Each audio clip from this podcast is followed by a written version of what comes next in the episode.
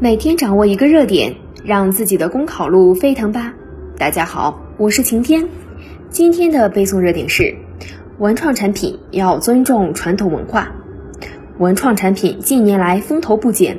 以故宫博物院为代表的文博单位推出的文创产品，不仅受到消费者的广泛欢迎，创造了可观的经济效益，而且由于其含有丰富的文化底蕴，所以对于弘扬中国传统文化也起到重要作用，实现经济效益和社会效益双丰收。但是，也有一些产品打着文创的名义强行蹭热点，不仅引来消费者不满，还对传统文化造成反噬。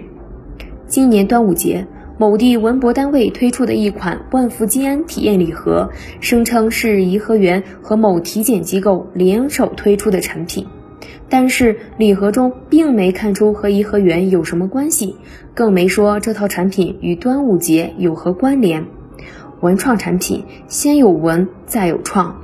传统文化是文创产品的灵魂，产品首先是建立在传统文化之上，然后结合现代人的审美观念，发挥创意，设计制造出能够满足现代人需求的产品来。